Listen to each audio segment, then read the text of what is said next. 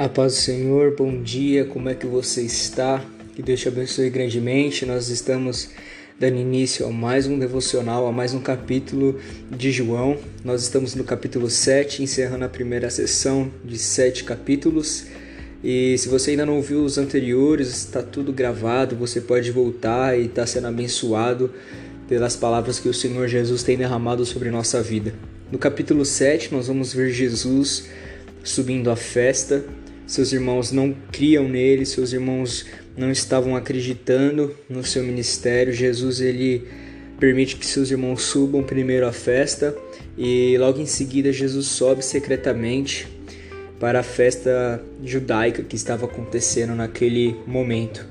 Jesus ele sobe ao templo e começa a ensinar e as pessoas ficam maravilhadas com a doutrina de Jesus. Lá em Marcos também ele registra que a doutrina de Jesus maravilhava muitos que a ouviam. Jesus ensinava e declarava que a doutrina não vinha dele, mas do Pai.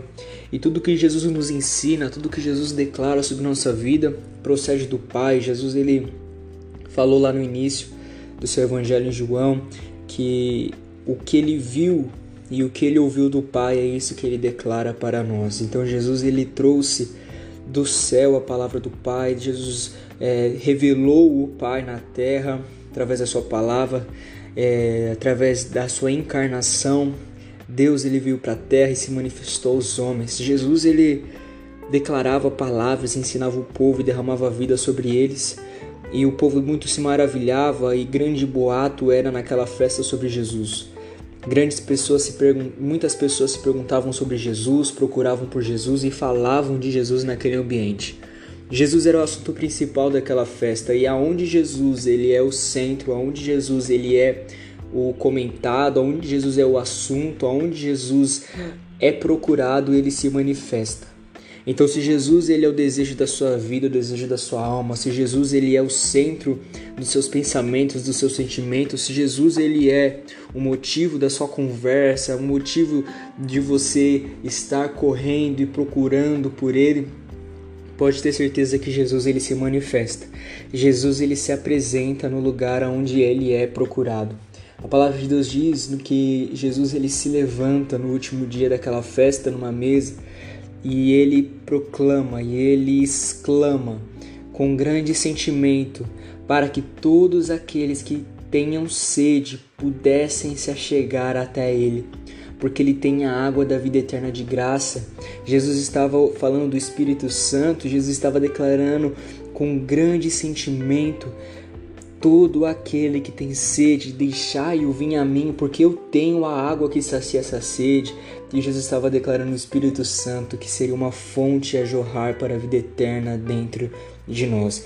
Então Jesus se levanta numa mesa e ele grita, proclama e, e exclama diante daquele povo com grande sentimento: Venham a mim, todos vós que têm sede. Então Jesus ele é a nossa fonte, todos nós que temos sede, nós podemos confiar que Jesus é o único que pode nos saciar eternamente, não é momentaneamente, não é somente por aquele por aquela hora, por aquele dia, mas Jesus ele é a nossa satisfação eterna.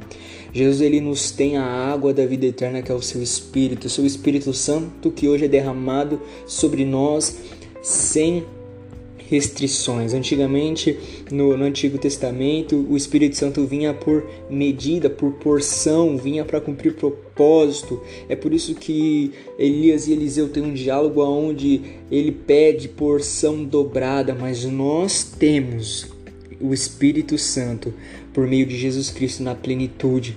Então o Espírito Santo está conosco para nós termos momentos de oração, momentos de alegria, momentos de comunhão, momentos de intimidade com Ele, momentos de adoração. Jesus Cristo nos entregou o seu Espírito Santo, que é uma fonte.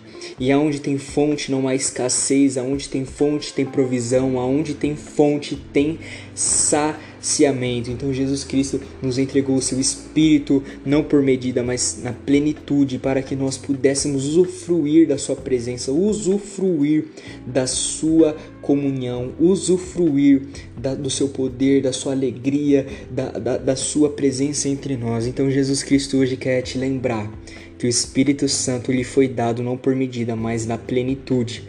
Você pode ser cheio do Espírito Santo enquanto busca intimidade, enquanto se relaciona. Quando você ora, você não está sozinho, mas Deus está contigo. Então crie um relacionamento e uma intimidade com Jesus, com seu Espírito que nos foi entregue gratuitamente. Que Deus te abençoe, que Jesus Cristo e seu Espírito Santo possam habitar no seu coração todos os dias e exalar a alegria, e que você possa exalar a sua presença, exalar a alegria e, e aproveitar e desfrutar do momento de comunhão com Jesus. Que Deus te abençoe, permaneça com Cristo pelo resto do seu dia. Até amanhã. Deus te abençoe.